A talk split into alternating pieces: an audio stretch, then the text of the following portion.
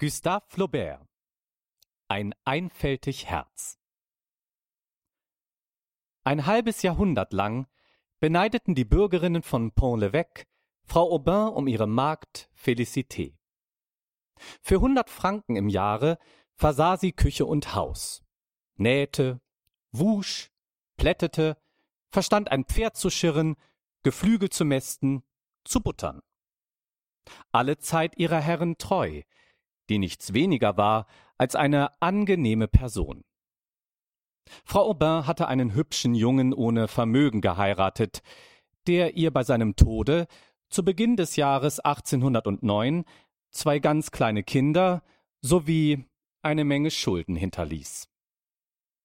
Da verkaufte sie ihre Liegenschaften bis auf die Meierhöfe Tuck und Gefoss, die ihr, wenn es hochkam, 5000 Franken Pachtzins eintrugen und zog aus ihrem Haus in Saint-Melaine in ein weniger kostspieliges, das ihren Vorfahren gehört hatte und hinter der Markthalle stand.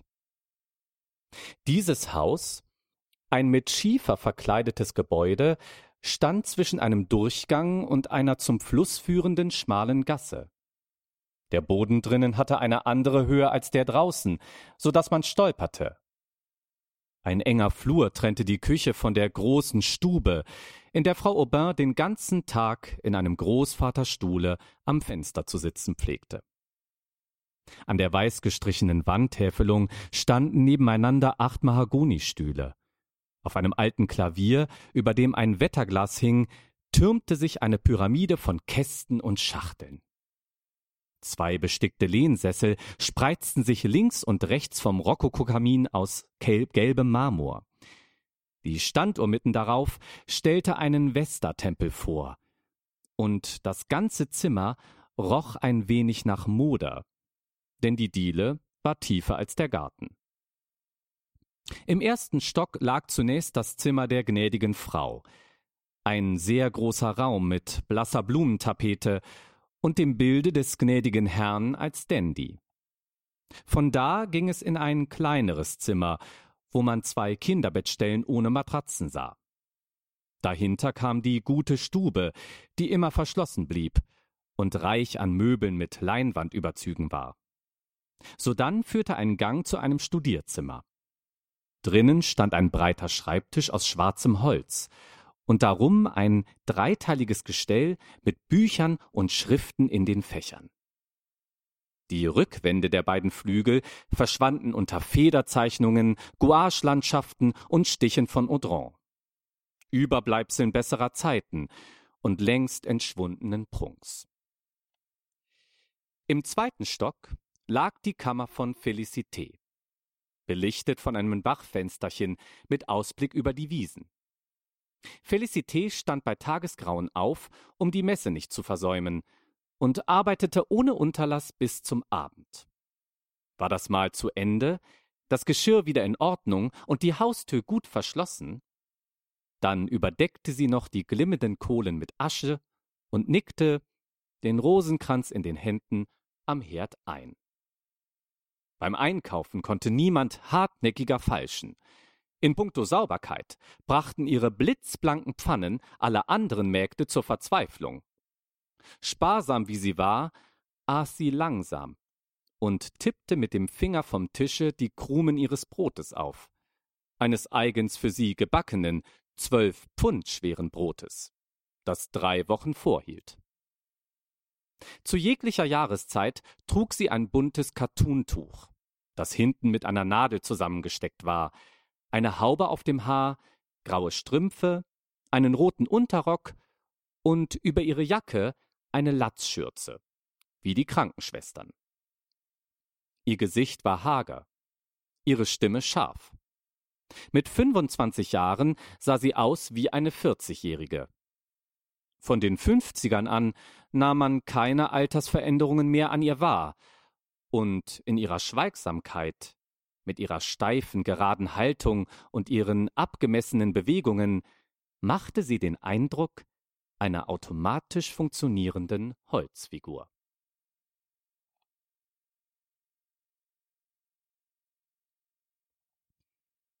Wie jeder andere hatte sie ihre Liebesgeschichte gehabt. Ihr Vater, ein Maurer, war vom Gerüst zu Tode gestürzt. Dann starb die Mutter. Ihre Schwestern kamen dahin und dorthin. Sie selbst wurde von einem Pächter aufgenommen, bei dem sie, noch ein Kind, die Kühe zu hüten hatte. Sie fror unter ihren Lumpen, trank platt auf dem Boden aus den Pfützen, wurde um nichts geprügelt und schließlich wegen eines Diebstahls von zwölf Groschen, den sie nicht begangen hatte, fortgejagt. Sie verdingte sich auf einen andern Pachthof als Viehmagd, und weil sie dem Gutsherrn gefiel, waren ihre Mitmägde eifersüchtig auf sie. Eines Abends im August, sie war nunmehr achtzehn Jahre alt, nahm man sie mit nach Colville auf die Kirmes. Ihr wurde sofort schwindelig. Der Lärm der Musikanten, die Lichter in den Bäumen, das bunte Durcheinander der Kleider, der Putz, die Goldkreuze, die herumwirbelnde Menschenmenge, alles das betäubte sie. Bescheiden hielt sie sich abseits. Da trat ein stattlicher junger Mann, er hatte zuvor die Ellenbogen auf eine Karrendeichse gestürzt, seine Pfeife geraucht, auf sie zu und forderte sie zum Tanz auf. Er bezahlte Apfelwein, Kaffee, Kuchen, kaufte ihr ein seidenes Tüchel und trug ihr, im Glauben, sie verstände ihn, an, sie heimzugeleiten. Am Rhein eines Haferfeldes zwang er sie roh zu Boden. Sie bekam Angst, begann zu schreien, und er machte sich davon. An einem andern Abend wollte sie, auf dem Wege nach Bonmont, an einem großen Heuwagen, der langsam dahinfuhr, vorüber, und wie sie sich an den Rädern hindrückte, erkannte sie Theodor wieder. Ohne irgendwelche Verlegenheit redete er sie an und sagte, sie dürfe ihm nicht böse sein, der Wein sei schuld daran gewesen. Sie wusste nicht, was sie antworten sollte, und am liebsten wäre sie weggelaufen. Gleich darauf sprach er von der Ernte und von den Großen in der Gemeinde. Sein Vater wäre von Colville weg und habe den Ecot-Hof übernommen, so dass sie jetzt Nachbarn seien. So, sagte sie. Er fügte hinzu, dass man ihn verheiraten wolle, indessen er habe keine Eile und warte auf eine Frau nach seinem Geschmack. Sie senkte den Kopf. Da fragte er sie, ob sie nicht auch ans Heiraten dächte. Sie lächelte und sagte, es sei nicht recht, dass er sich über sie lustig mache. Äh, bei Gott, das tue ich nicht, beteuerte er und umfasste sie mit dem linken Arm. So ging sie von ihm gehalten. Sie verlangsamten den Schritt. Der Wind war weich. Die Sterne funkelten. Die mächtige Heufuhre vor ihnen schwankte dahin, und die vier Gäule schleppten ihre Hufe durch den aufwirbelnden Staub. Dann bogen sie von alleine nach rechts ab. Er drückte sie noch einmal an sich. Sie verschwand im Dunkel. In der Woche darauf erlangte Theodor von ihr ein Stell dich ein nach dem andern. Sie trafen sich hinter dem letzten Gehöft an einer Mauer unter einem einzelnen Baume. Sie war nicht unschuldig wie wohlgehütete junge Damen, die Tiere hatten sie aufgeklärt, aber gesunder Menschenverstand und natürliche Ehrbarkeit bewahrten sie vor dem Fall. Dieser Widerstand steigerte Theodors Verliebtheit, so dass er ihr, um sein Gelüst zu befriedigen, oder vielleicht wirklich treuherzig, einen Heiratsantrag machte. Sie wollte nicht daran glauben, er aber schwor bei Tod und Teufel. Bald danach gestand er etwas Unangenehmes. Seine Eltern hatten ihm das Jahr vorher einen Ersatzmann gekauft, aber jeden Tag konnte man ihn doch ausheben. Dienen zu müssen war ihm greulich. Diese Schlappheit nahm Felicité als ein Zeichen seiner Liebe. Die ihre verdoppelte sich dadurch. Sie stahl sich nachts hinaus, und beim Stell dich ein quälte Theodor sie mit seiner Angst und Not. Am Ende kündigte er ihr an, er wolle selber auf die Präfektur gehen, um sich zu erkundigen. Am nächsten Sonntag zwischen elf Uhr und Mitternacht werde er ihr berichten. Als die Stunde kam, eilte sie zum Stell dich ein. Statt seiner fand sie einen seiner Freunde. Der teilte ihr mit, dass sie ihn nicht wiedersehen dürfe. Um sich vor der Aushebung zu sichern, habe Theodor eine ältere, schwerreiche Frau geheiratet, die Frau Le Housset aus Tuck. Ihr Schmerz war maßlos. Sie warf sich zu Boden, schrie, rief den lieben Gott an und jammerte einsam und allein auf dem Felde, bis die Sonne aufging. Wieder im Hof kündigte sie ihren Dienst. Und am Ende des Monats, nach Empfang ihres Lohnes, packte sie ihre paar Habseligkeiten in ein Taschentuch und begab sich nach Pont-l'Evêque. Vor dem Gasthof ging sie eine Bürgersfrau an, die die Witwenhaube trug, und es traf sich, dass sie just eine Köchin suchte. Das junge Mädchen konnte zwar nicht viel, hatte aber offenbar guten Willen bei geringen Ansprüchen, so dass Frau Aubin schließlich sagte Gut, ich nehme sie. Eine Viertelstunde später hatte sich Felicité bei ihr häuslich niedergelassen. Anfangs lebte sie in einer Art Bangigkeit, verursacht vom Geist des Hauses und vom Andenken an den gnädigen Herrn, das über allem schwebte. Paul und Virginie, die beiden Kinder, das eine sieben Jahre alt, das andere nicht ganz vier, kamen ihr vor wie aus kostbarem Stoffe gebildet. Sie ging geradezu für sie auf, und Frau Aubin musste ihr verbieten, sie aller Augenblicke zu küssen, was sie höchlichst kränkte. Gleichwohl fühlte sie sich glücklich. Die freundliche Umgebung hatte ihren Kummer verscheucht. An jedem Donnerstage kamen die Stammgäste des Hauses zum Boston. Felicité legte die Karten und die Fußwärmer vorher zurecht. Pünktlich um acht Uhr erschienen sie und kurz vor Schlag elf gingen sie wieder. Jeden Montag breitete der Trödler, der im Durchgang hauste, seinen Kram an der Erde aus. Dann war die Stadt voller Stimmengesumm, in das sich Pferdegewieher, Lämmergeblök, Schweinegegrunz und das harte Rattern der Karren auf dem Steinpflaster mischten. Gegen Mittag, wenn der Markt in vollem Gange war, erschien auf der Schwelle ein alter, hochgewachsener Bauer mit einer Hakennase, die Mütze im Genick. Das war Robelin, der Pächter von Gefoss. Bald darauf stellte sich Leebar ein, der Pächter von Tuck. Ein rotes, feistes Männchen in grauer Jacke und sporenklingenden Gamaschenstiefeln. Beide brachten ihrer Gutsherrin Hühner und Käse dar. Felicité verstand ihre Hinterabsichten immer irgendwie zu vereiteln, und voll Respekt vor ihr gingen sie von dannen. Hin und wieder empfing Frau Aubin den Besuch des Barons von Grémonville. Das war ein Onkel von ihr, der sein Vermögen durchgebracht hatte und nun in Falaise auf dem letzten bisschen Anwesen lebte. Er stellte sich stets zur Frühstücksstunde ein, begleitet von einem scheußlichen Pudel, der mit seinen Pfoten alle Möbel beschmutzte. Wie angelegen er sich's auch sein ließ, alleweg als Edelmann zu erscheinen, was so weit ging, dass er jedes Mal, wenn er mein Vater selig sagte, den Hut lüftete, schenkte er sich doch, wie es seine Gewohnheit war, Glas um Glas ein und gab schlimme Geschichten zum Besten. Felicité nötigte ihn höflich hinaus. Sie haben genug, Herr Baron, aufs nächste Mal. Und zu war die Tür.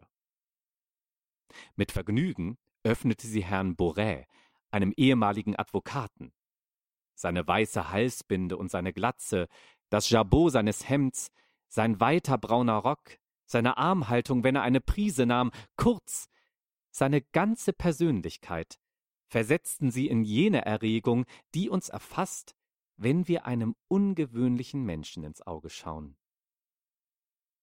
Da er die Güter der gnädigen Frau verwaltete, verbrachte er mit ihr ganze Stunden hinter verschlossener Tür im Arbeitszimmer des gnädigen Herrn.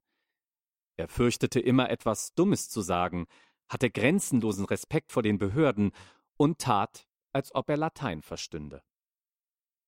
Zur unterhaltsamen Belehrung schenkte er den Kindern eine Erdkunde mit Kupferstichen. Selbige stellten verschiedene Schauplätze der Erde dar. Federn geschmückte Menschenfresser, einen Affen, der eine junge Dame raubt, Beduinen in der Wüste, einen Wal, der mit Harpunen erlegt wird und dergleichen mehr. Paul erklärte Felicité diese Stiche. Das war ihre ganze wissenschaftliche Bildung. Die der Kinder lag einem gewissen Guyot ob, einem armen Teufel, der im Rathause angestellt und wegen seiner schönen Hände berühmt war. Er pflegte sein Messer am Stiefel zu wetzen. Bei schönem Wetter ward am frühen Vormittag nach dem Gute Gefoss gewandert. Der Hof lag lehnan, das Haus stand in der Mitte. In der Ferne schimmerte das Meer wie ein grauer Streifen. Felicité holte aus ihrem Handkorbe kalten Aufschnitt hervor, und in einem Zimmer neben der Molkerei wurde gefrühstückt. Das Gelass war das einzige, was von einem verschwundenen Landhause übrig war. Die Tapete war zerfetzt und flatterte im Zugwind. Von Erinnerungen übermannt, ließ Frau Aubin den Kopf hängen. Die Kinder wagten nicht mehr zu reden. Aber so spielt doch, sagte sie. Da liefen sie hinaus. Paul kletterte auf den Boden der Scheune, fing Vögel, flitschte Steine über den Teich oder schlug mit einem Stock auf die großen Fässer, die wie Trommeln dröhnten. Virginie fütterte die Kaninchen, lief ins Feld nach Kornblumen, und ihre Beine flogen, dass man ihre gestickten Höschen sah. An einem Herbstabende nahm man den Rückweg über die Weiden. Der Mond, der im ersten Viertel stand, erhellte einen Teil des Himmels, und Nebel schwebte wie ein Band über den Windungen der Tuck. Rinder lagen im Gras und ließen die vier Menschen ruhig vorübergehen. Auf der dritten Hut erhoben sich ein Paar und stellten sich in der Runde vor ihnen hin. Keine Furcht, rief Felicité und summte ein Liedchen vor sich her, während sie dem nächststehenden Tier mit der Hand übers Rückgrat strich. Es machte rechts um, und die andern taten dergleichen aber als sie die folgende Hut hinter sich hatten, erscholl furchtbares Gebrüll.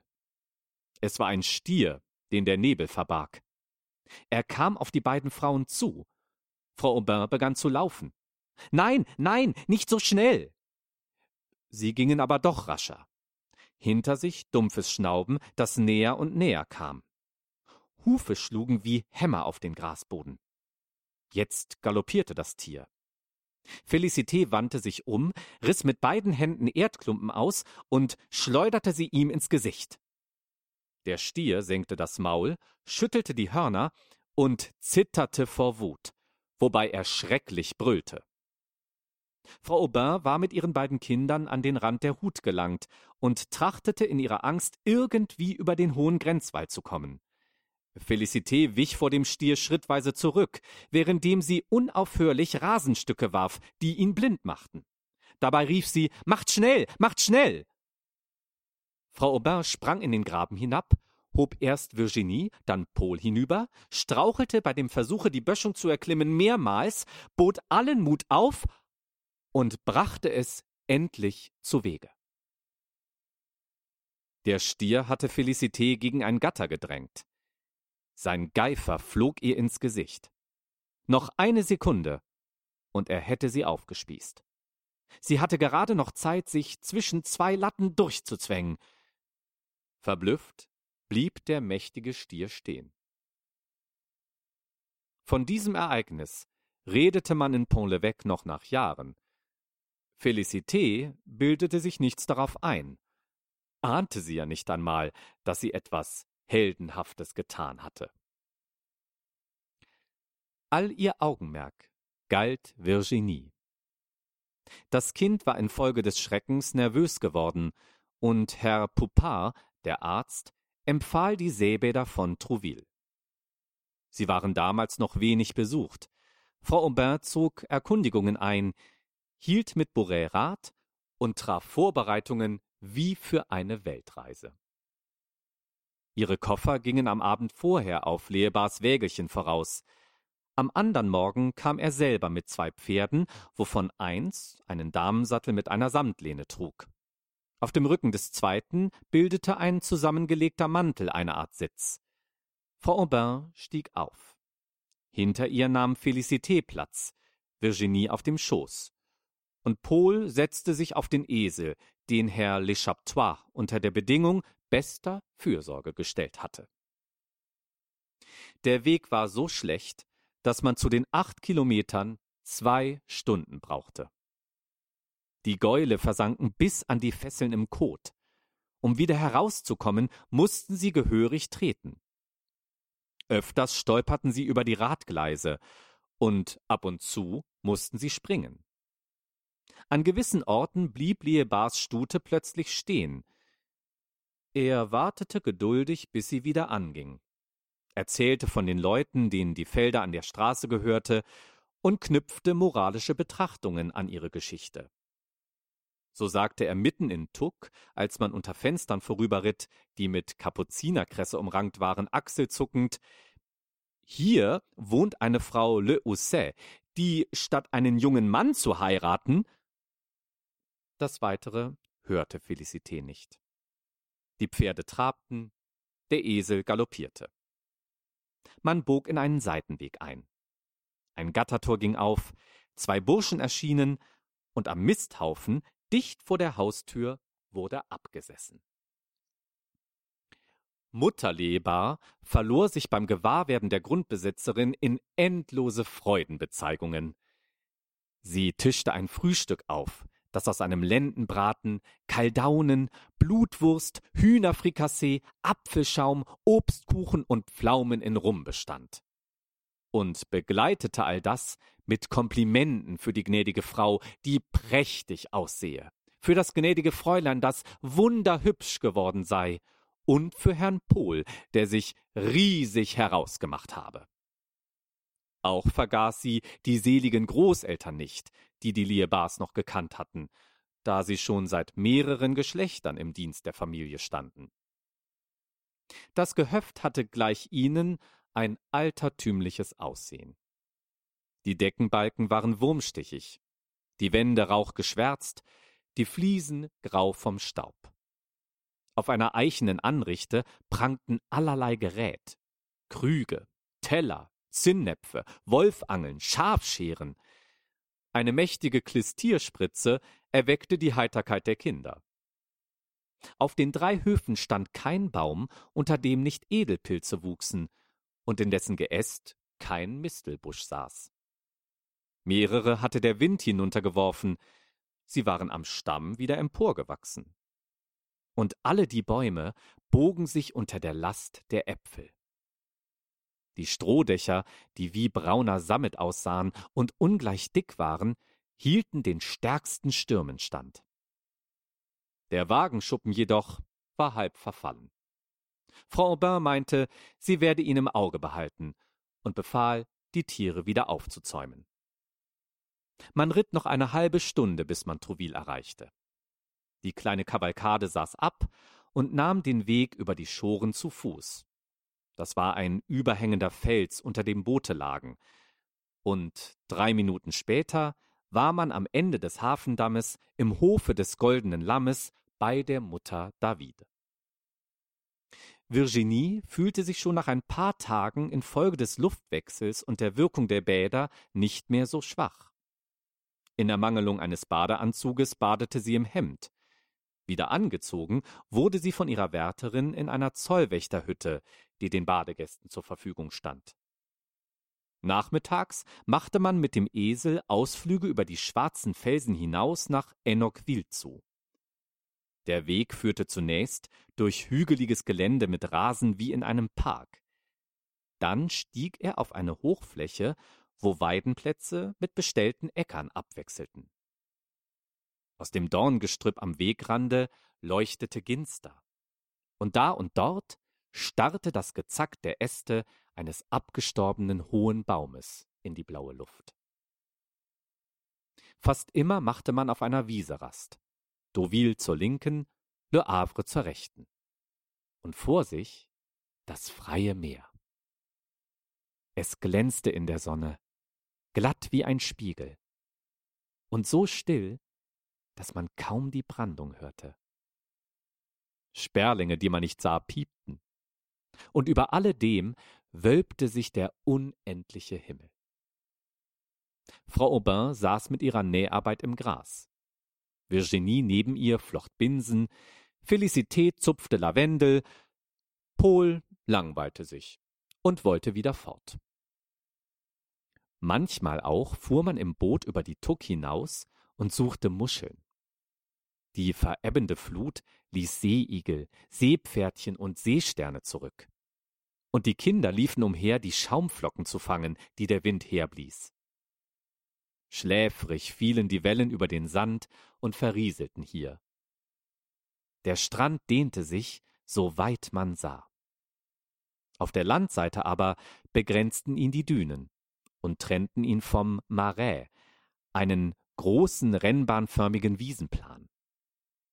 Nahm man darüber den Rückweg, so wuchs Trouville drüben auf dem Hange der Höhe mit jedem Schritte und lag mit all seinen ungleichen Häusern in lustigem Durcheinander da. An Tagen, da es zu heiß war, kam man nicht aus dem Zimmer.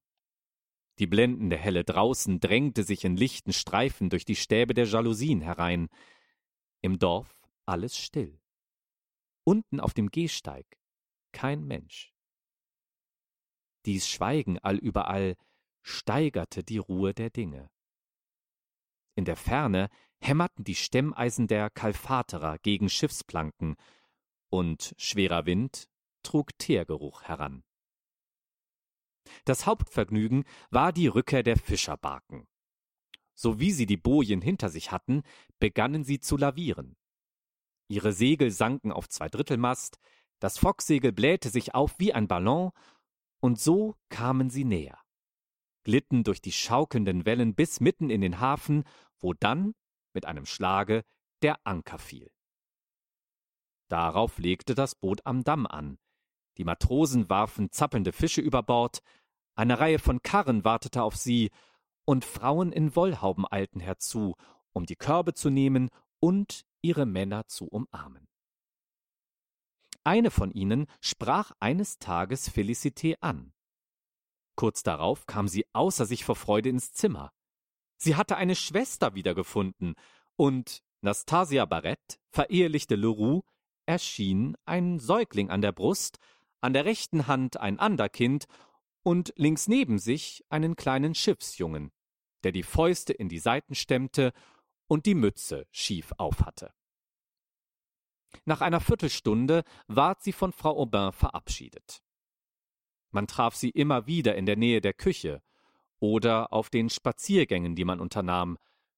Der Mann zeigte sich nicht. Felicité fasste Zuneigung zu ihnen.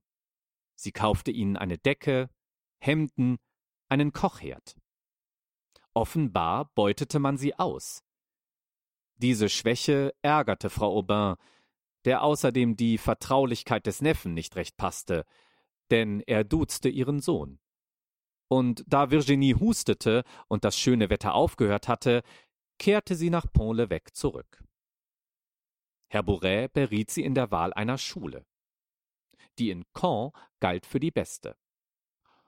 Paul wurde dorthin geschickt und überstand brav den Abschied, froh, in ein Haus zu kommen, wo er Kameraden haben sollte. Frau Aubin fand sich in die Trennung von ihrem Sohne, weil sie unumgänglich notwendig war. Virginie dachte weniger und weniger an ihn. Felicité vermisste sein Lärmen. Aber eine neue Obliegenheit lenkte sie ab. Von Weihnachten an brachte sie das kleine Mädchen täglich in die Katechismusstunde.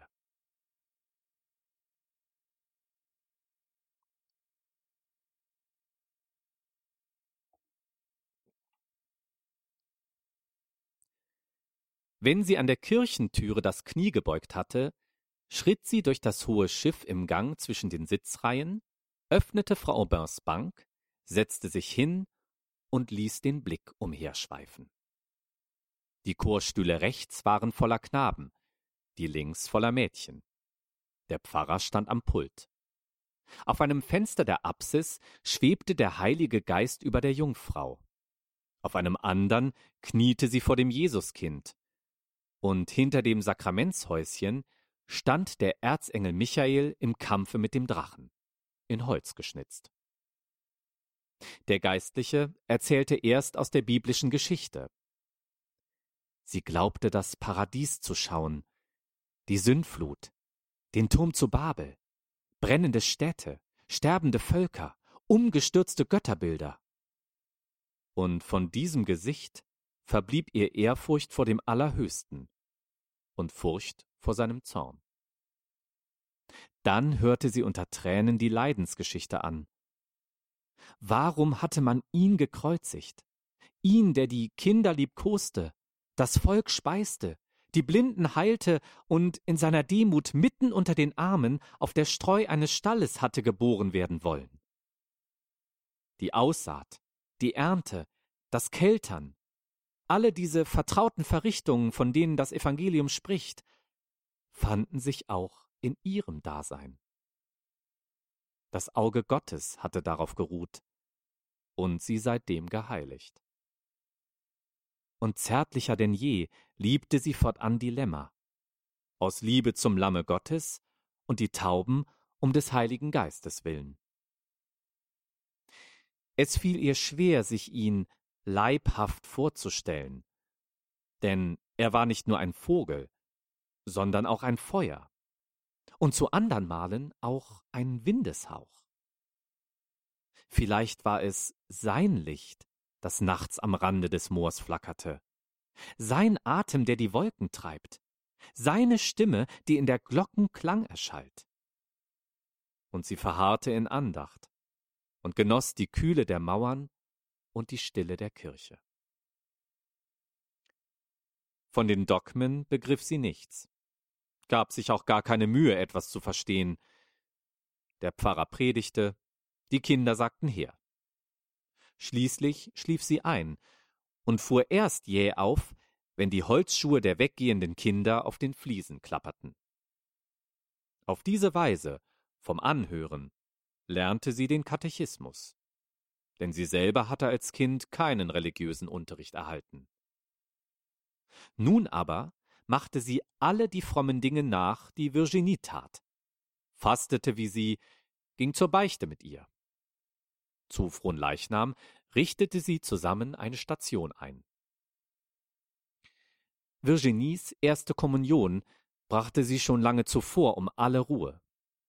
Die Schuhe, der Rosenkranz, das Gebetbuch, die Handschuhe bereiteten ihr Sorgen. Und sie zitterte, als sie der Mutter das junge Mädchen ankleiden half. Während der ganzen Messe war sie beklommen. Herr Bourret verdeckte ihr eine Seite des Chors, aber geradeaus vor ihr stand die Schar der Jungfrauen mit ihren weißen Kränzen über den lang herabhängenden Schleiern.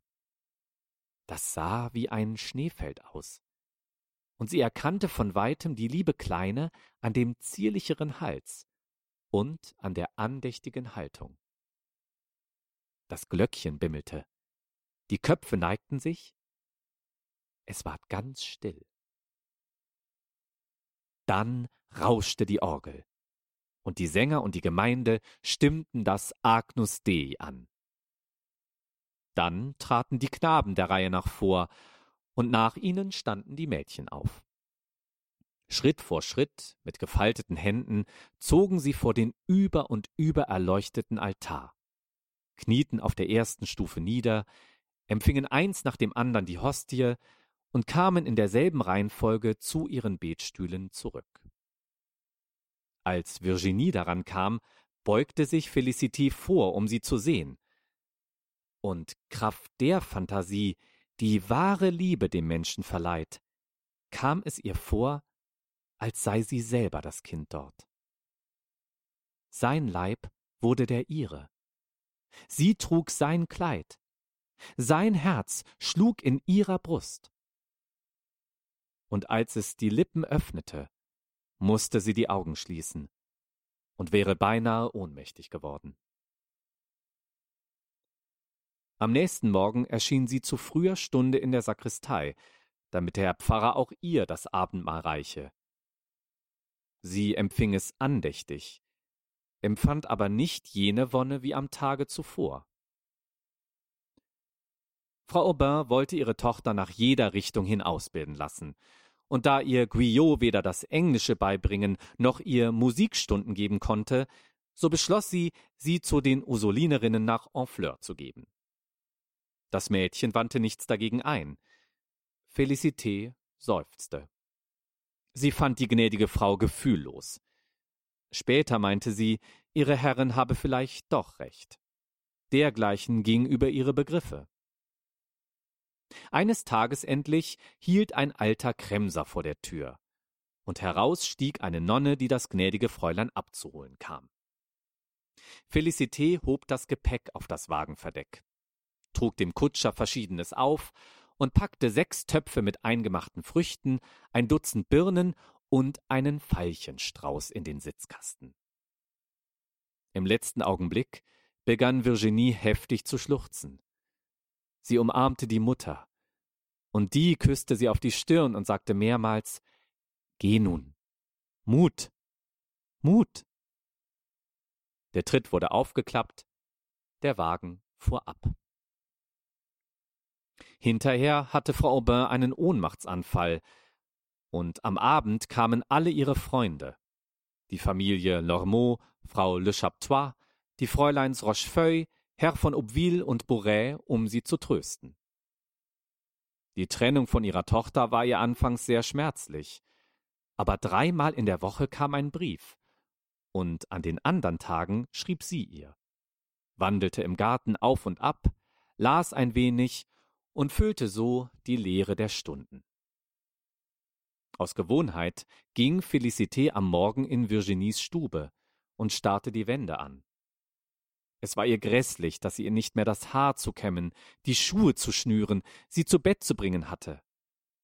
Und dass sie nicht mehr beständig ihr reizendes Gesicht sah, sie nicht mehr an der Hand hielt wie ehedem, wenn sie zusammen ausgingen. Um nicht müßig zu sein, versuchte sie zu klöppeln. Ihre Finger waren zu schwer und zerrissen das Garn. Sie taugte zu nichts mehr, hatte den Schlaf verloren. Sie hatte, wie sie sich ausdrückte, einen Knacks bekommen. Um sich zu zerstreuen, bat sie um die Erlaubnis, dass ihr Neffe Viktor sie besuchen dürfe.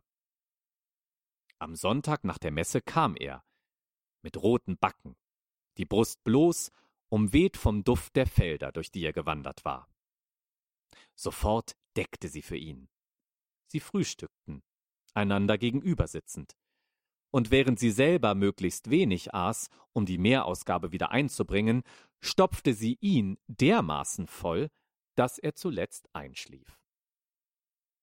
Beim ersten Schlag des Vesperläutens weckte sie ihn, bürstete ihm die Hosen, knüpfte ihm die Halsbinde und ging mit ihm in einer Art Mutterstolz auf seinen Arm gestützt zur Kirche. Seine Eltern gaben ihm stets den Auftrag mit, ihr etwas abzuknöpfen, etwa ein Päckchen Zucker oder Seife, Schnaps, manchmal sogar Geld. Er brachte seine Leibwäsche zum Ausbessern, und Felicité besorgte diese Arbeit, froh darüber, dass ihn dies zum Wiederkommen veranlagte. Im August nahm ihn sein Vater auf die Küstenfahrt mit. Es waren gerade Ferien. Die Ankunft der Kinder tröstete sie, aber Paul war launisch, und Virginie durfte nicht mehr geduzt werden, was ihrem Verkehr Zwang antat, eine Schranke zwischen sie setzte. Victor fuhr nacheinander nach Morlaix, nach Dünkirchen und nach Brighton. Jedes Mal, wenn er zurückkam, brachte er ihr ein Geschenk mit. Das erste Mal ein Muschelkästchen, das zweite Mal eine Kaffeetasse, das dritte Mal einen großen Pfefferkuchenmann. Er wurde hübsch, war gut gewachsen, bekam einen Anflug von Schnurrbart, hatte treuherzige offene Augen und trug ein Lederhütchen, das er wie ein Lotse im Nacken sitzen hatte. Er erzählte ihr ergötzliche Geschichten, die von seemännischen Ausdrücken nur so wimmelten. An einem Montag, am 12. Juli 1819, sie vergaß das Datum ihr Lebelang nicht, teilte ihr Viktor mit, dass er für eine lange Fahrt geheuert sei und in der übernächsten Nacht mit dem Paketboot von Honfleur nach Le Havre zu seinem Schoner abgehen werde. der demnächst seine Reise antrete. Er werde etwa zwei Jahre ausbleiben. Dass sie ihn so lange nicht sehen sollte, versetzte Felicité in großen Kummer. Um ihm ein letztes Lebewohl zu sagen, zog sie am Mittwochabend, nachdem die gnädige Frau gegessen hatte, ihre Überschuhe an und lief die drei Meilen von Pont-l'Evêque nach Honfleur. Am Kalvarienberg wandte sie sich statt nach links nach rechts, verirrte sich in den Lagerplätzen und musste umkehren. Leute, die sie fragte, sagten, sie solle sich beeilen. Sie ging rund um den Hafen mit seinen vielen Schiffen, stolperte über Taue. Dann senkte sich der Boden. Lichter schimmerten kunterbunt durcheinander. Und als sie Pferde am Himmel hängen sah, glaubte sie verrückt geworden zu sein. Am Rande des Hafendammes wieherten auch welche, erschreckt durch die See. Ein Kran hob sie in die Höhe und ließ sie in ein Schiff hinab, wo sich zwischen Obstweinfässern, Käsekörben, Getreidesäcken Fahrgäste drängten. Man hörte Hühner gackern. Der Kapitän fluchte, und ein Schiffsjunge lehnte am Ankerbalken, die Ellbogen aufgestützt, unbekümmert um all das. Felicité, die ihn nicht gleich erkannt hatte, rief Viktor. Er hob den Kopf. Sie stürzte nach ihm hin, und im selben Augenblick ward die Brücke weggezogen. Das Paketboot wurde von Frauen, die dabei sangen, aus dem Hafen getreidelt. Seine Rippen krachten, die schweren Wogen peitschten seinen Bug. Das Segel hatte sich gedreht, man sah nun niemanden mehr. Auf dem mondsilbrigen Meere schwamm ein schwarzer Fleck, der immer blasser ward immer tiefer tauchte und schließlich verschwand. Als Felicité wieder am Kreuzberg vorüberkam, kam es ihr in den Sinn, ihn, den sie am meisten auf der Welt liebte, den lieben Gott anzuflehen. Lange stand sie da und betete, das Gesicht in Tränen gebadet, den Blick in den Wolken. Die Stadt schlief. Zollwächter wandelten auf und ab. Und ohne Unterlass, brausend wie ein Wildbach, stürzte das Wasser aus den Löchern der Schleusen. Es schlug zwei Uhr.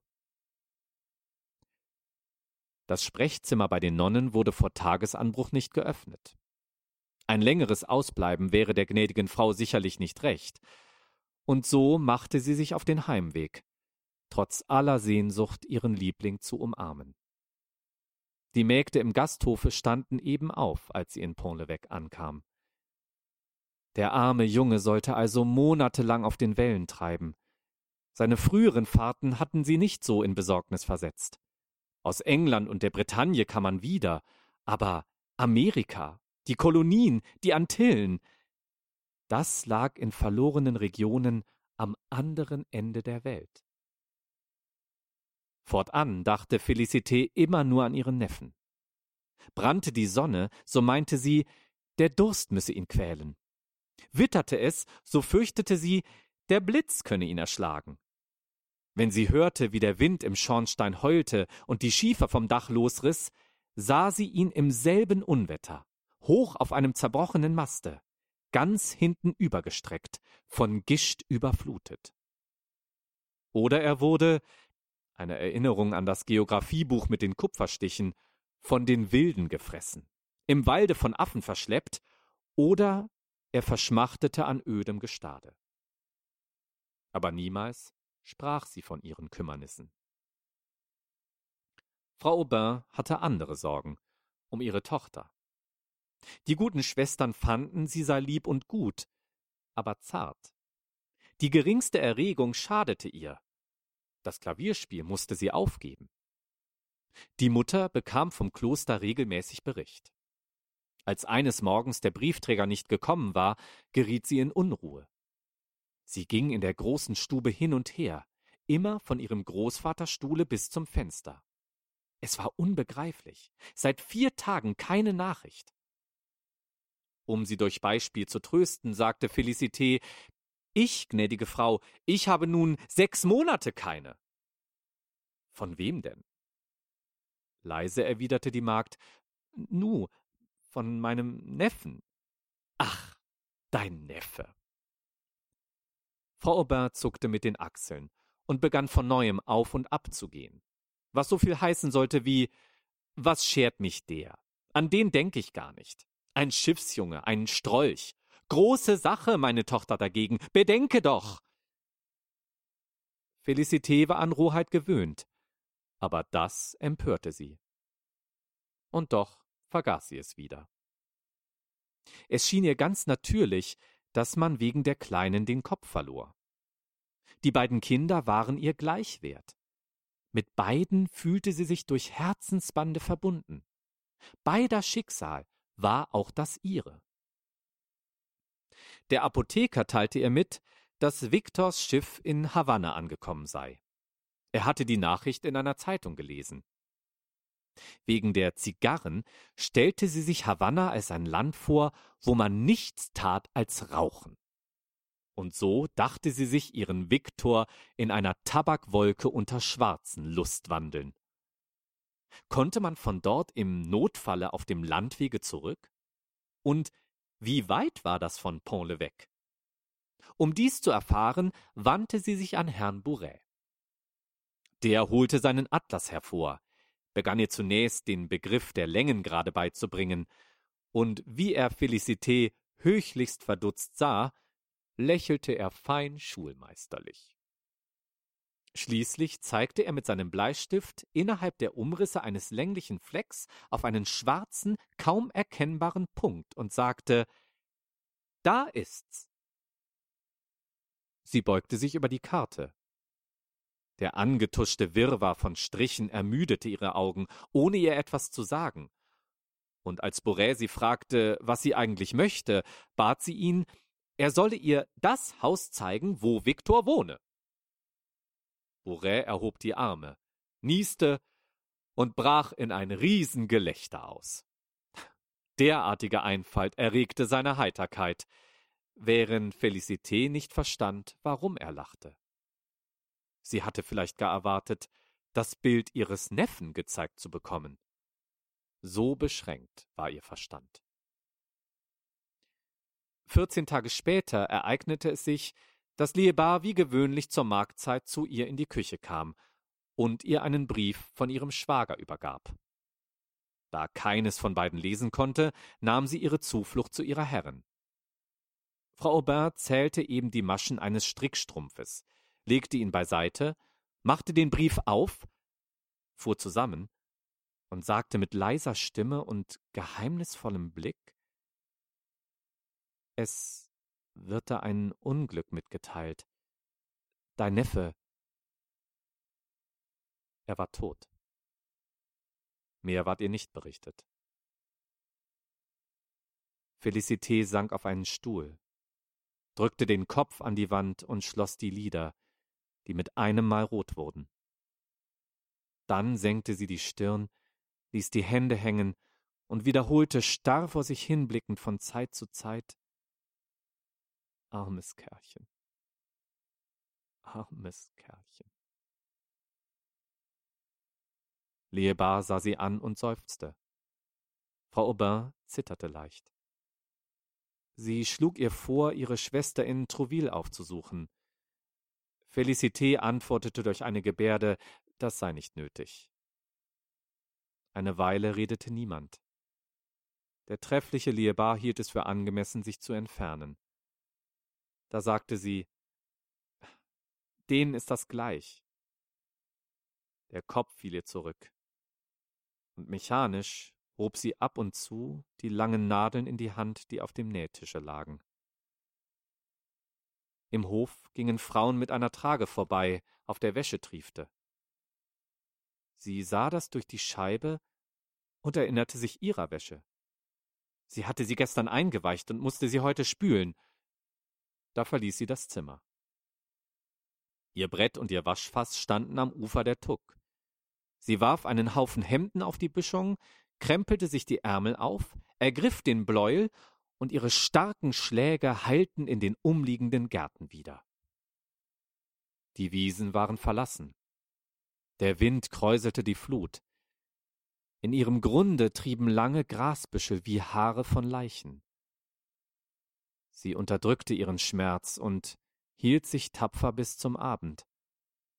Aber dann, in ihrer Kammer, ergab sie sich ihm doch, warf sich lang hin auf die Matratze, presste das Gesicht ins Kissen und presste beide Fäuste an die Schläfen. Erst lange danach erfuhr sie, durch Viktors Kapitän, die näheren Umstände seines Todes. Er war am gelben Fieber erkrankt, und man hatte ihn im Krankenhaus zu stark zur Ader gelassen. Vier Ärzte hatten ihn gehalten. Er war sogleich gestorben. Und der Chefarzt hatte gesagt, Schön. Wieder einer. Seine Eltern hatten ihn immer schlecht behandelt. Sie wollte sie lieber nicht sehen. Und sie wiederum kam ihr nicht entgegen. Sei es aus Vergesslichkeit, sei es aus der Verhärtung, die das Unglück mit sich bringt. Virginie wurde ebenfalls schwächer und schwächer. Beklemmungen, Husten, beständiges Fieber und rote Flecken auf den Wangen verrieten eine tiefere Erkrankung. Herr Poupard riet zu einem Aufenthalt in der Provence. Frau Aubin entschloss sich dazu und hätte Virginie sofort nach Hause genommen, wenn das Klima von Pont-l'Evêque nicht zu rau gewesen wäre. Sie traf ein Abkommen mit einem Wagenvermieter, der sie nun an jedem Dienstag nach dem Kloster fuhr. Von einer Terrasse im Garten war die Seine zu sehen. Dort ging Virginie am Arme der Mutter über gefallenes Weinlaub auf und nieder. Man sah die Segel in der Ferne und den ganzen Himmelsrand vom Schloss Toncarville bis zu den Leuchttürmen von Le Havre. Manchmal, wenn die Sonne durch die Wolken brach, musste sie die Lider halb schließen. Später wurde in der Laube gerastet. Die Mutter hatte ein Fässchen vorzüglichen Malaga angeschafft. Mit dem Scherz, sie werde sich berauschen, trank die Kranke einen Schluck, aber nicht mehr. Sie kam etwas zu Kräften. Der Herbst ging gemächlich hin. Felicité sprach Frau Aubin Mut ein. Aber eines Abends, als sie in der Nachbarschaft eine Besorgung gemacht hatte, fand sie Herrn Poupards Einspänner vor der Tür. Er selber stand im Flur. Frau Aubin band ihren Hut. Bringen Sie mir meine Wärmflasche, meine Börse, meine Handschuhe. Rasch, rasch. Virginie hatte Lungenentzündung. Ob es hoffnungslos wäre? Noch nicht, sagte der Arzt und die beiden stiegen in wirbelndem Schneegestöber in den Wagen. Die Nacht brach an. Es war bitterkalt. Felicité lief in die Kirche, um eine Kerze anzuzünden. Dann rannte sie dem Wagen nach, erreichte ihn in einer Stunde, sprang flink hinten auf und hielt sich an den Federn fest. Plötzlich kam ihr der Gedanke, der Hof ist nicht abgesperrt, wenn Diebe kämen. Und sie sprang wieder ab. Am andern Morgen, bei Tagesanbruch, begab sie sich zum Doktor. Er war bereits zu Haus gewesen und wieder aufs Land gefahren. Dann hielt sie sich im Gasthof auf, weil sie sich einbildete, Fremde würden ihr einen Brief bringen. Schließlich, schon gegen Abend, stieg sie in die Post nach Lisieux. Das Kloster lag am Ende einer abschüssigen Gasse. Als sie in der Mitte war, hörte sie seltsame Klänge. Totengeläut. Das ist für jemand anders, dachte sie und ließ heftig den Klopfer schlagen. Nach ein paar Minuten schlürften Schlappschuhe heran. Die Tür ging halb auf und eine Nonne erschien. Die gute Schwester sagte in trübseligem Tone Sie ist eben verschieden. Zugleich setzte das Glöcklein von Saint Leonard doppelt laut ein. Felicité ging die Treppe hinauf. Schon an der Schwelle des Zimmers sah sie Virginie liegen, auf dem Rücken, die Hände gefaltet, den Mund offen und den Kopf hintenüber, unter einem schwarzen Kreuz, das sich über sie neigte, und zwischen starren Gardinen, die weniger weiß waren als ihr Gesicht. Frau Aubin kniete zu Füßen des Bettes, hielt es mit den Armen umklammert und schluchzte krampfhaft. Die Oberin stand zur Rechten. Drei brennende Kerzen auf der Kommode schimmerten wie rote Flecken, und vor den Fenstern wallte weißer Nebel. Nonnen führten Frau Aubin hinaus. Zwei Nächte lang wich Felicité nicht von der Toten. Sie betete immer wieder von neuem dieselben Gebete, sprengte Weihwasser auf das Bett, setzte sich wieder und schaute sie an. Am Ende der ersten Nachtwache bemerkte sie, dass das Gesicht gelb geworden war, die Lippen blau, dass sich die Nase zuspitzte und die Augen einsanken. Sie küsste sie mehrere Male, und sie wäre gar nicht weiter verwundert gewesen, wenn Virginie sie wieder aufgeschlagen hätte. Für ein solches Gemüt ist das Übernatürliche ureinfach. Sie kleidete sie an, hüllte sie in ihr Totenhemd, legte sie in den Sarg, setzte ihr einen Kranz auf und löste ihr das Haar. Es war blond und ungemein lang. Felicité schnitt sich eine dicke Strähne ab und steckte die Hälfte davon in ihren Busen, entschlossen, sich nie davon zu trennen. Der Sarg wurde nach Pont-l'Evêque überführt. So hatte es Frau Aubin angeordnet. Sie folgte dem Leichenwagen in einer geschlossenen Kutsche. Nach der Messe ging es auf den Friedhof. Man brauchte dreiviertel Stunden dahin. Paul eröffnete den Zug. Er schluchzte. Herr Bourret folgte ihm. Dann kamen die angesehensten Einwohner, die Frauen in schwarzen Schleiern. Zuletzt Felicité.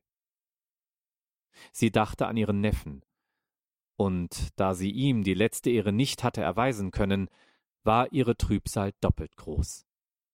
So, als begrübe man beide zugleich. Frau Aubins Verzweiflung war grenzenlos. Zuerst klagte sie Gott an, nannte es Ungerechtigkeit, dass er ihr die Tochter genommen, ihr, die nie etwas Böses getan habe, deren Gewissen so rein sei. Aber nein, sie hätte sie nach dem Süden bringen sollen. Andere Ärzte hätten sie gerettet. Sie machte sich Vorwürfe, wollte ihr folgen, schrie in ihren Träumen vor Angst auf. Einer vor allem quälte sie. Ihr Mann, in Matrosentracht, kehrte von einer langen Seefahrt zurück und sagte ihr unter Tränen, dass er den Auftrag habe, Virginie mitzunehmen. Dann beratschlagten sie miteinander, um ein Versteck für sie ausfindig zu machen. Einmal kam sie ganz verstört aus dem Garten ins Haus zurück. Eben war ihr, und sie zeigte die Stelle, Vater und Tochter erschienen, eins neben dem anderen. Sie hatten nichts getan, sie nur angeblickt. Während mehrerer Monate blieb sie teilnahmlos in ihrem Zimmer. Felicité redete ihr sanft zu, sie müsse sich erhalten, ihrem Sohne zuliebe und auch zu ihrem Gedächtnis. Ihrem? wiederholte Frau Aubin, als erwache sie aus einem Traum. Ach, das besorgst du ja. Du vergisst sie nicht. Damit meinte sie den Friedhof, den zu besuchen ihr aufs strengste untersagt war. Felicité pilgerte Tag für Tag hin. Schlag vier Uhr ging sie die Häuser entlang, erstieg die Anhöhe, öffnete das Gittertor und trat vor Virginies Grab. Das war eine kleine Säule aus hellrotem Marmor, eine Platte darunter, davor ein von Ketten umfriedetes Gärtchen. Die Steine der Gruft verschwanden unter Blumen. Sie begoss die Pflanzen, streute frischen Sand auf, kniete nieder, um die Erde besser lockern zu können, und Frau Aubin war es eine Erleichterung, eine Art Trost, als sie selber wieder hingehen durfte. Dann verstrichen die Jahre, eins wie das andere, ohne andere Ereignisse als die Wiederkehr der großen Feste. Ostern, Himmelfahrt, Allerheiligen. Häusliche Geschehnisse gaben Daten ab, auf die man sich später bezog. So verkitteten 1825 zwei Glaser die Fenster im Flur. 1827 stürzte ein Stück vom Dach in den Hof und hätte beinahe einen Mann erschlagen. Im Sommer 1828 hatte die gnädige Frau das heilige Brot zu spenden. Seit dieser Zeit unternahm Bourret geheimnisvolle Reisen. Und die alten Bekannten traten eines nach dem anderen vom Schauplatz ab. Guyot, Liébar, Frau Lechaptois, Robelin, der Onkel Grémonville, der seit langem vom Schlage gelähmt war. Eines Nachts brachte der Postschaffner nach Pont-l'Evêque die Nachricht von der Julirevolution 1830. Wenige Tage danach wurde ein neuer Unterpräfekt ernannt, der Baron von Larsonnière, der Konsul in Amerika gewesen war und außer seiner Frau seine Schwägerin mit drei schon ziemlich großen Töchtern mitbrachte. Man sah sie in flatternden Blusen auf ihrem Rasenplatz. Sie hatten einen Schwarzen als Diener und einen Papagei. Frau Aubin empfing ihren Besuch und verfehlte nicht, ihn zu erwidern. Wenn sie sich von ferne zeigten, meldete Felicité es schleunigst ihrer Herren. Aber nur eines vermochte sie zu erregen die Briefe ihres Sohnes. Er kam nicht dazu, sich einem Berufe zu widmen, weil ihn die Wirtshäuser in Beschlag nahmen.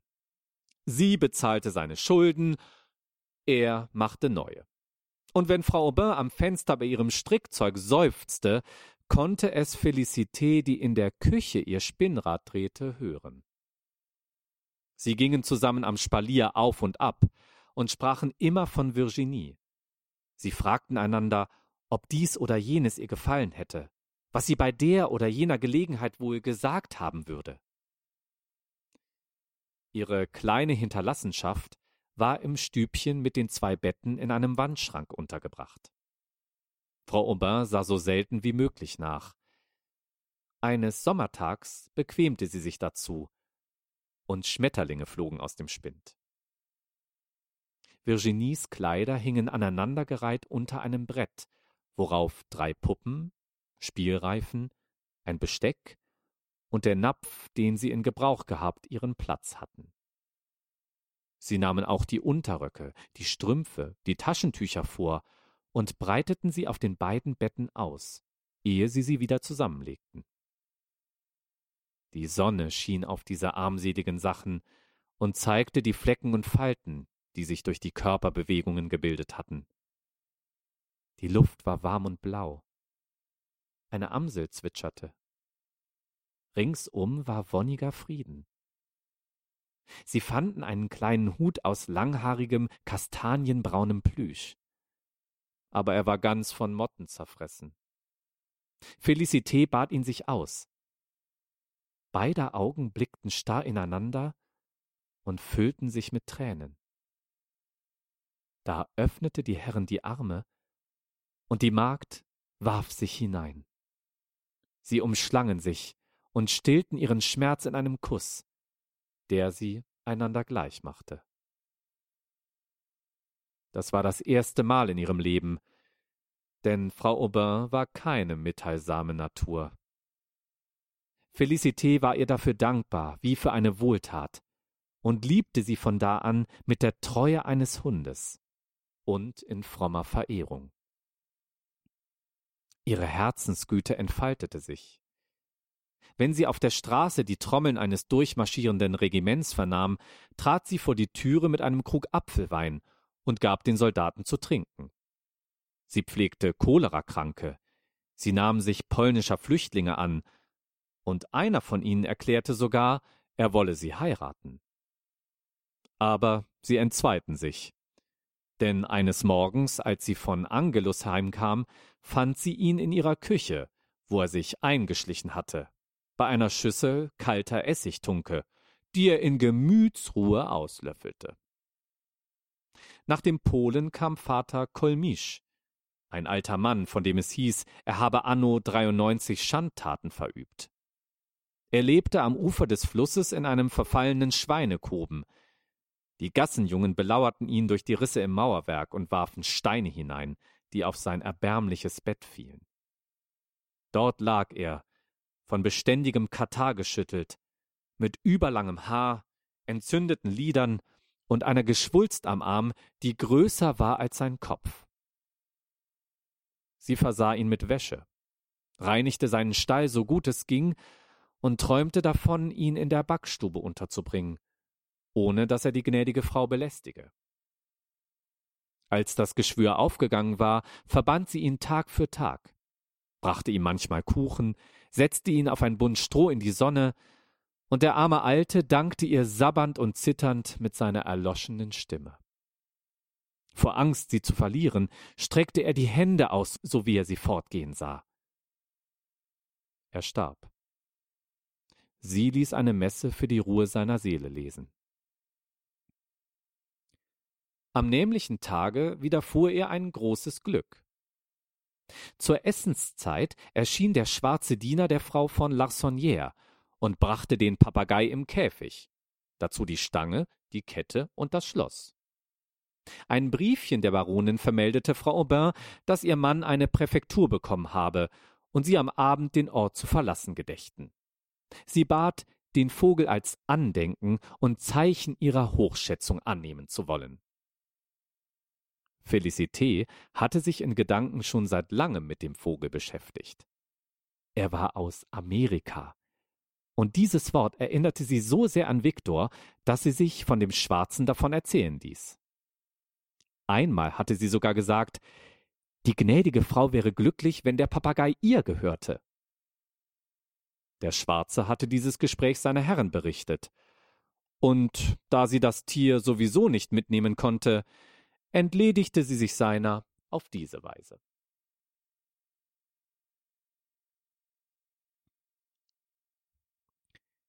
Er hieß Lulu. Am Leibe war er grün, an den Flügelspitzen rosa, an der Stirn blau und an der Kehle goldig. Leider hatte er lästige Unarten. Er zerbiss seine Stange, rupfte sich Federn aus, warf seinen Unrat umher und verschüttete das Wasser seines Badekästchens. Als Frau Aubin seiner überdrüssig ward, schenkte sie ihn Felicité für immer. Sie begann ihn in die Schule zu nehmen. Bald sprach er ihr nach. Lieber Junge, ihr Diener, mein Herr, grüß dir Maria. Er hatte seinen Platz an der Tür. Allgemein wunderte man sich, dass er nicht auf den Namen Jacob hörte, da doch alle Papageien Jacob heißen. Man sagte, er sei eine dumme Pute, ein stumpfsinniger August. Das versetzte Felicité jedes Mal einen Dolchstoß. Was für ein sonderbarer Eigensinn auch von Lulu, mit Sprechen aufzuhören, sobald man ihn ansah. Trotzdem sehnte er sich nach Gesellschaft. Denn am Sonntag, wenn die Fräuleins Rochefeuille, Herr von Aubeville und neue Freunde, der Apotheker Enfroy, Herr Varin und der Landwehrhauptmann Malieu ihr Spielchen machten, schlug er mit den Flügeln an die Scheiben und gebärdete sich so unbändig, dass man sein eigenes Wort nicht verstand.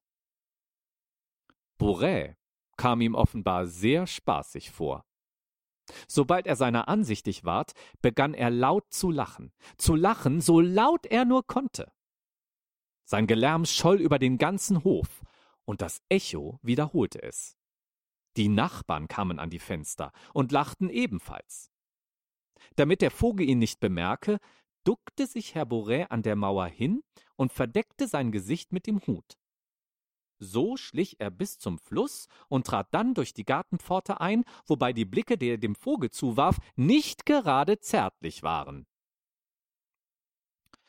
Lulu hatte einmal von dem Fleischergesellen einen Nasenstüber erhalten, weil er sich erlaubt hatte, den Kopf in seinen Korb zu stecken. Seitdem suchte er stets, ihn durch sein Hemd zu zwicken. Fabu drohte, er werde ihm den Hals umdrehen, obwohl er eigentlich kein grausamer Mensch war, trotz der Tätowierung auf seinem Arm und seinem großen Backenbart. Im Gegenteil, Er hatte geradezu eine Vorliebe für den Papagei. Und die ging so weit, dass er ihn zum Spaß Flüche beizubringen versuchte. Felicité, die derlei garstig fand, stellte den Vogelkäfig in die Küche. Dem Vogel ward die Kette abgenommen und er spazierte frei im Haus umher. Wenn er die Treppe hinunter wollte, stemmte er seinen krummen Schnabel auf die Stufen, hob erst den rechten Fang, dann den linken. Felicité war in tausend Ängsten, er könne bei dieser Turnerei Schwindel bekommen.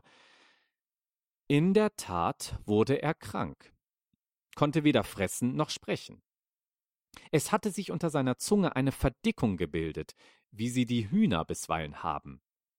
Sie heilte ihn, indem sie die kleine Geschwulst mit den Nägeln herausriss. Eines Tags war Herr Pohl so unverständig und blies ihm Zigarrenrauch in die Nasenlöcher. Ein andermal reizte ihn Frau Lormeau mit der Spitze ihres Sonnenschirms. Da riss er ihm die Zwinge ab. Schließlich war er verschwunden.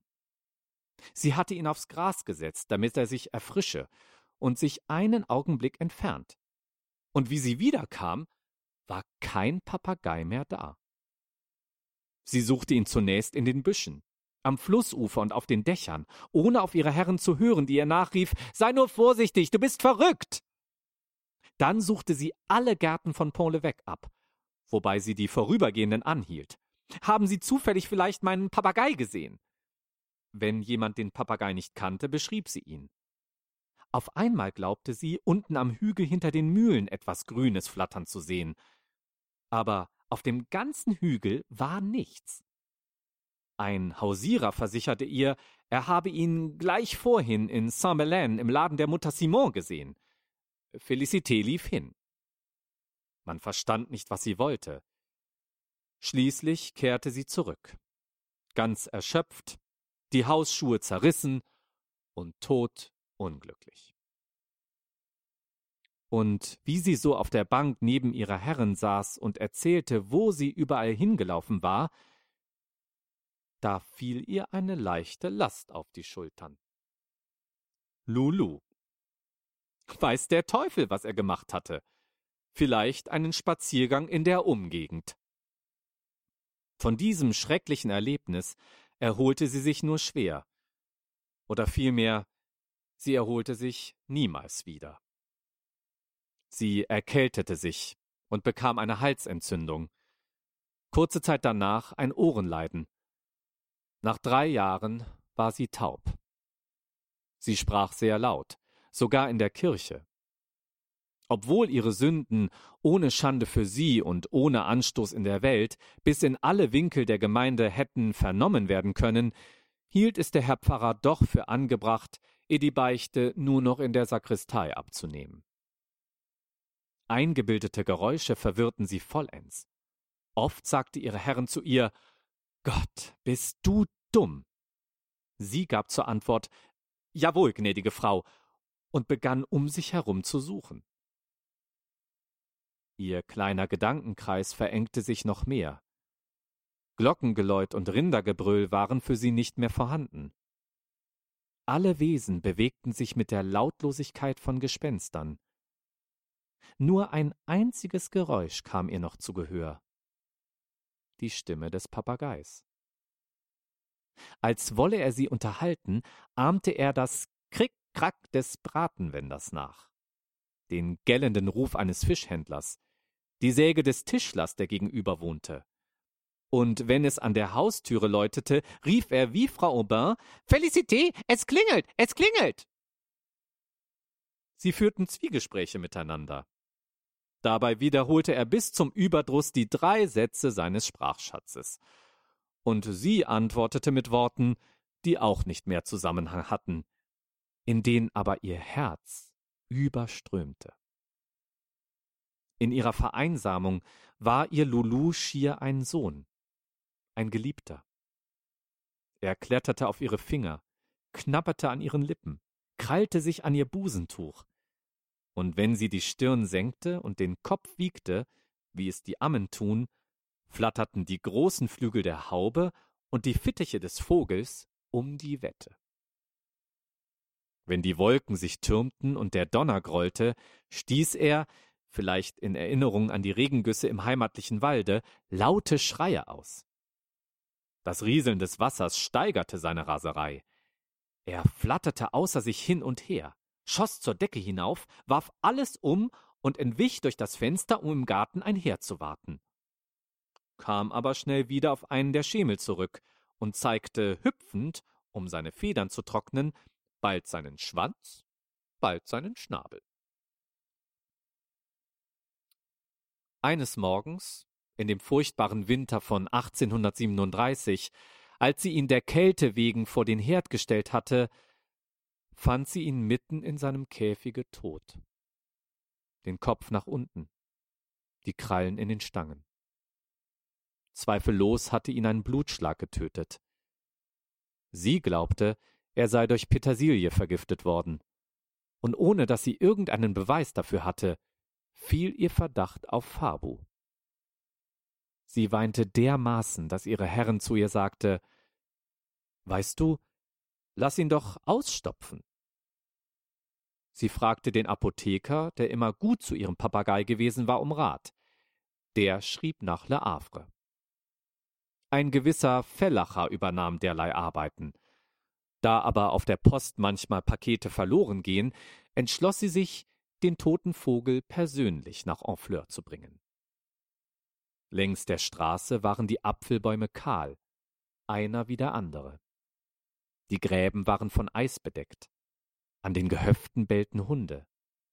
Die Hände unter ihrem Umhänge schritt sie in ihren schwarzen Halbschuhen dahin, ihren Korb am Arm, auf der Mitte der gepflasterten Heeresstraße.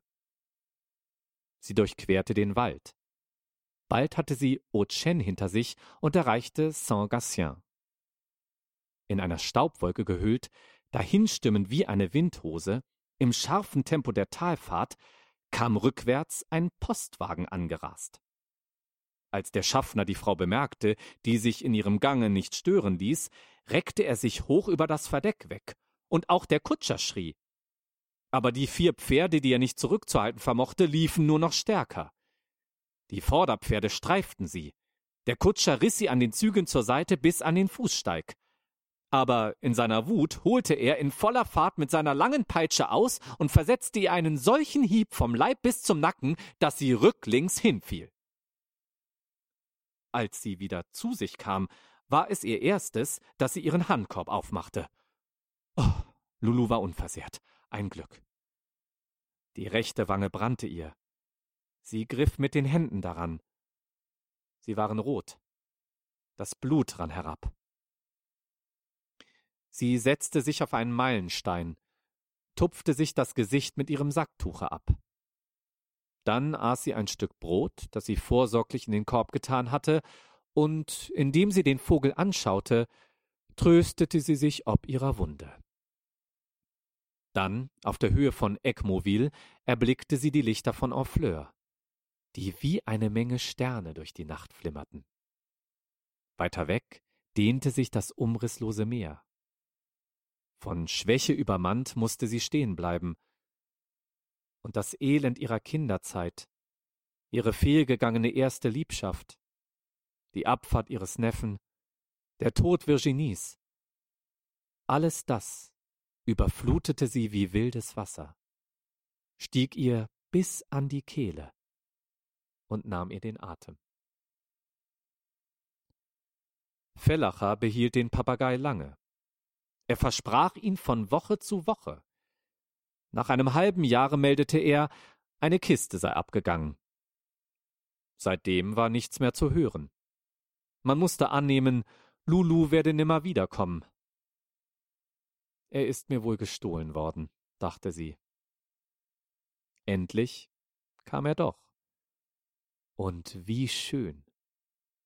Er saß aufrecht auf einem Baumast, der in einem Mahagonigestell stak, hielt einen Fang in die Höhe, den Kopf schräg, und im Schnabel hatte er eine Nuss, die der Ausstopfer aus Hang zum Großartigen vergoldet hatte.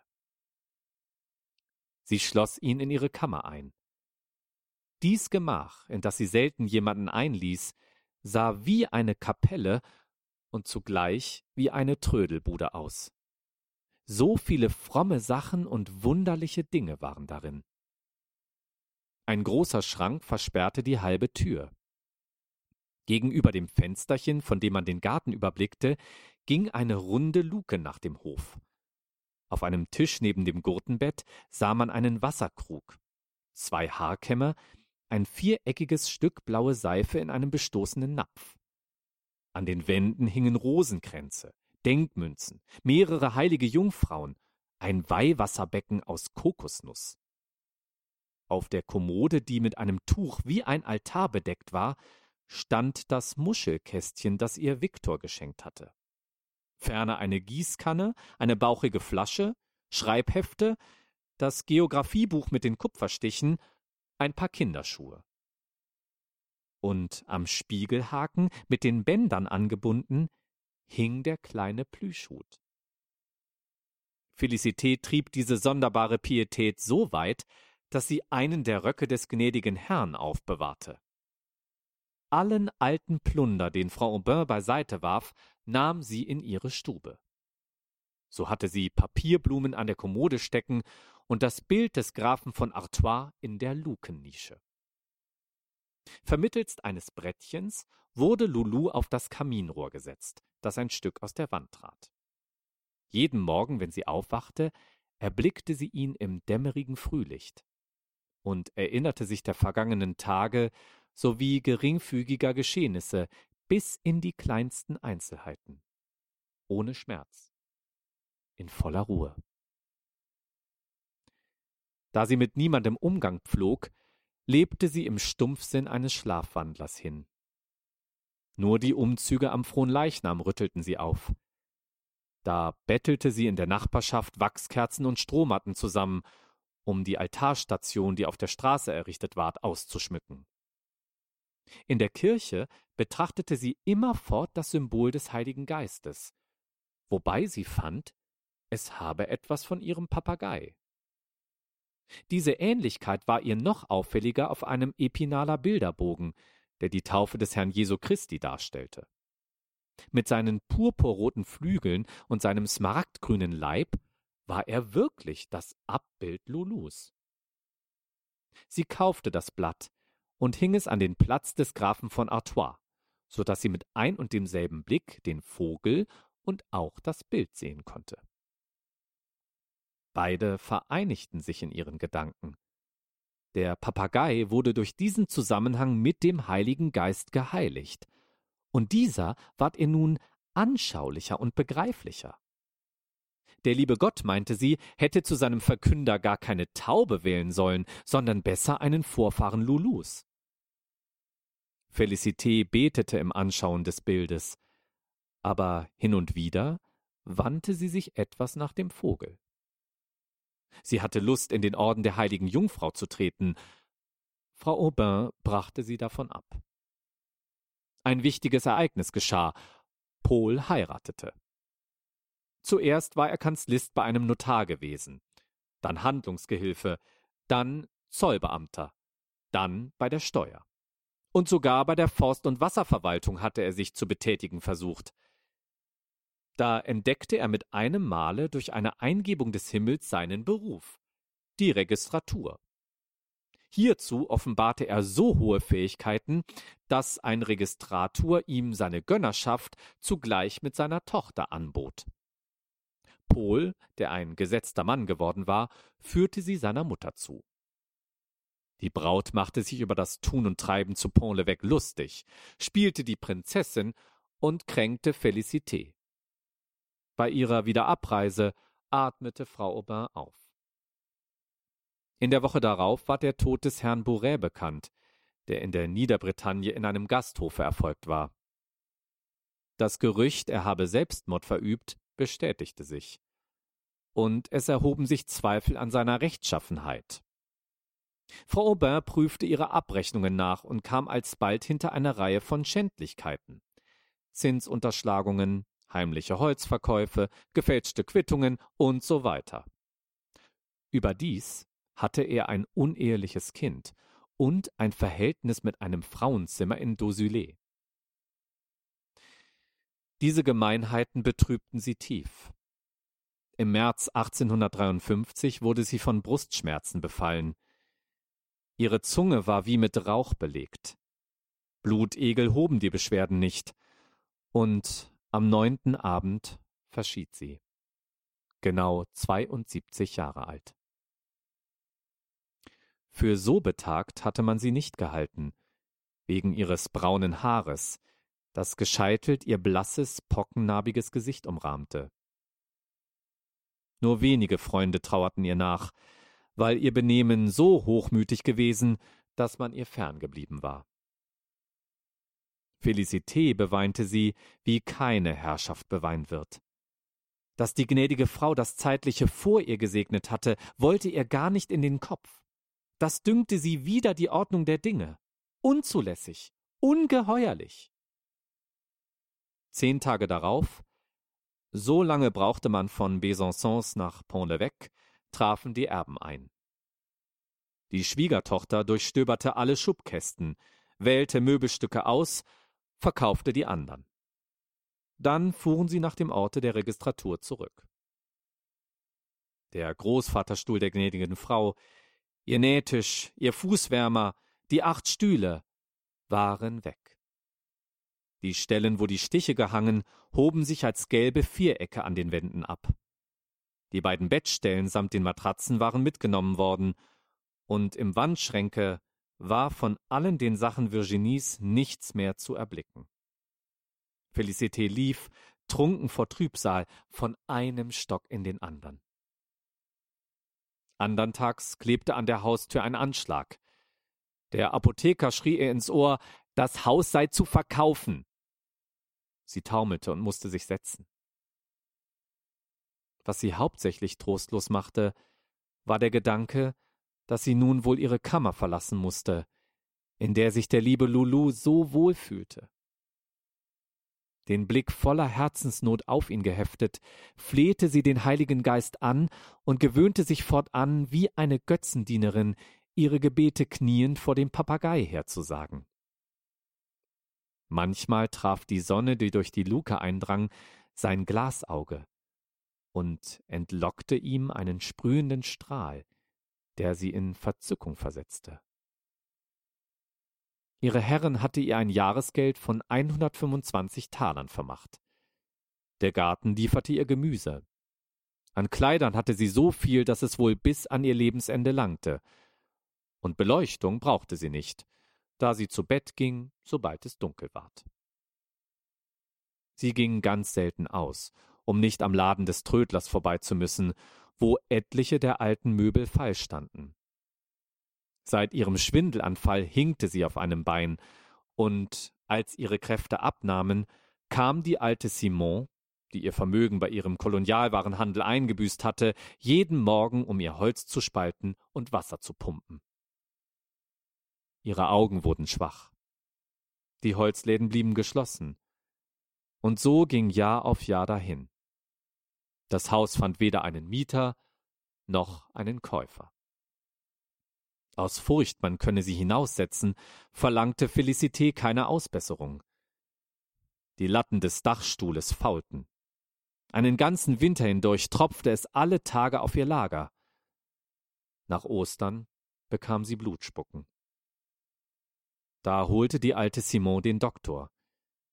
Felicité wollte wissen, was ihr fehle, aber schwerhörig wie sie war, verstand sie bloß das eine einzige Wort. Lungenentzündung. Das war ihr bekannt, und so erwiderte sie leise Aha, wie die gnädige Frau. Sie fand es in der Ordnung, dass sie hierin ihrer Herrschaft Folge leistete. Die Zeit der Ruhealtäre kam heran. Der erste Altar stand immer am Fuße des Hügels, der zweite vor der Post, der dritte ungefähr in der Mitte der Hauptstraße. Wegen dieses letzteren kam es zu Streiterei, und die Frauen der Gemeinde wählten schließlich den Aubinschen Hof. Atemnot und Fieber nahmen zu. Felicité grämte sich, dass sie nicht auch etwas für den Altar tun konnte. Wenn sie nur wenigstens etwas darauf zu stellen hätte. Da dachte sie an den Papagei. Das sei nicht angängig, wandten die Nachbarinnen ein. Aber der Herr Pfarrer gab die Erlaubnis. Darüber war sie so glücklich, dass sie ihn bat, wenn sie tot wäre, Lulu ihren einzigen Schatz anzunehmen. Vom Dienstag bis zum Sonnabend, den Tag vor Fronleichnam, hustete sie immer mehr. Am Abend war ihr Gesicht zusammengeschrumpft. Die Lippen klebten ihr am Zahnfleisch. Sie erbrach mehrere Male. Und am anderen Morgen, ganz in der Frühe, ließ sie einen Geistlichen holen. Während der letzten Ölung weilten drei Frauen bei ihr. Darauf erklärte sie, sie müsse mit Fabu sprechen. Er kam im Sonntagsstaate, und in der dumpfen Luft war ihm unbehaglich. Vergebt mir, flüsterte sie und bemühte sich, den Arm auszustrecken. Ich habe geglaubt, ihr hättet ihn umgebracht. Was sollte dies Geschwätz bedeuten? Dass man ihn im Verdacht eines Mordes gehabt, einen Mann wie ihn. Er war entrüstet und wollte Lärm schlagen. Sie ist nicht mehr bei Sinnen, das seht ihr doch. Von Zeit zu Zeit redete Felicité mit Erscheinungen. Die alten Weiber entfernten sich, die Simon frühstückte. Eine Weile später nahm sie Lulu und hielt ihn Felicité hin. Da. Nehmt Abschied von ihm. Obwohl er einbalsamiert war, zerfraßen ihn doch die Würmer. Ein Flügel war bereits abgebrochen. Werk quoll ihm aus dem Leibe. Blind wie sie nun war, küsste sie ihn doch auf die Stirn und drückte ihn an ihre Wange. Die alte Simon nahm ihn dann wieder und trug ihn auf den Altar.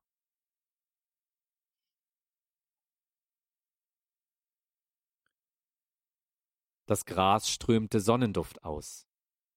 Fliegen summten. Die Sonne glitzerte auf dem Fluss und erhitzte die Schieferplatten.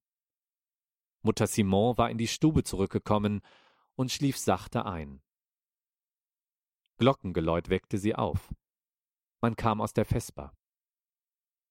Felicité hatte geringeres Fieber. Sie dachte an die Prozession und sah sie vor sich, als sei sie mit im Zuge. Alle Schulkinder, die Sänger und die Feuerwehrleute gingen auf den Bürgersteig. In der Mitte der Straße aber schritten zunächst der Schweizer mit seiner Hellebarde, der Küster mit einem großen Kreuz, der Lehrer, der die Knaben zu überwachen hatte, die Nonne, die sich um ihre kleinen Mädchen sorgte. Drei der kleinsten waren als Engel aufgeputzt und streuten Rosenblätter. Der Diakon gebot mit ausgestreckten Armen der Musik leiser zu spielen, und zwei Knaben mit Weihrauchfässern wendeten sich bei jedem Schritte dem Allerheiligsten zu, das der Herr Pfarrer in seinem schönen Messgewand in den Händen trug, während vier Kirchenvorsteher den Himmel aus feuerrotem Sammet über ihm hielten. Ein Strom von Menschen drängte nach, zwischen den weißen Tüchern, womit die Mauern der Häuser behängt waren. Und so kam man am Fuße des Hügels an. Kalter Schweiß perlte auf Felicités Schläfen. Mutter Simon trocknete sie mit einem Leinentuch ab, wobei sie sich sagte, dass sie einmal dasselbe werde durchmachen müssen. Das Gemurmel der Menge wurde lauter. Einen Augenblick war es sehr stark. Dann verhallte es. Eine Gewehrsalve erschütterte die Scheibe. Das waren die Postkutscher, die die Monstranz grüßten. Felicité rollte die Augen und sagte so leise, wie sie nur konnte Steht er gut? Sie war in Sorge um den Papagei. Ihr Todeskampf begann. Ein Röcheln, das immer schneller ward, hob ihr die Saiten. Schaumblasen traten aus ihren Mundwinkeln hervor, und ihr ganzer Leib zitterte. Alsbald unterschied man das Dröhnen der Posaunen, die hellen Stimmen der Kinder, die Tiefen der Männer.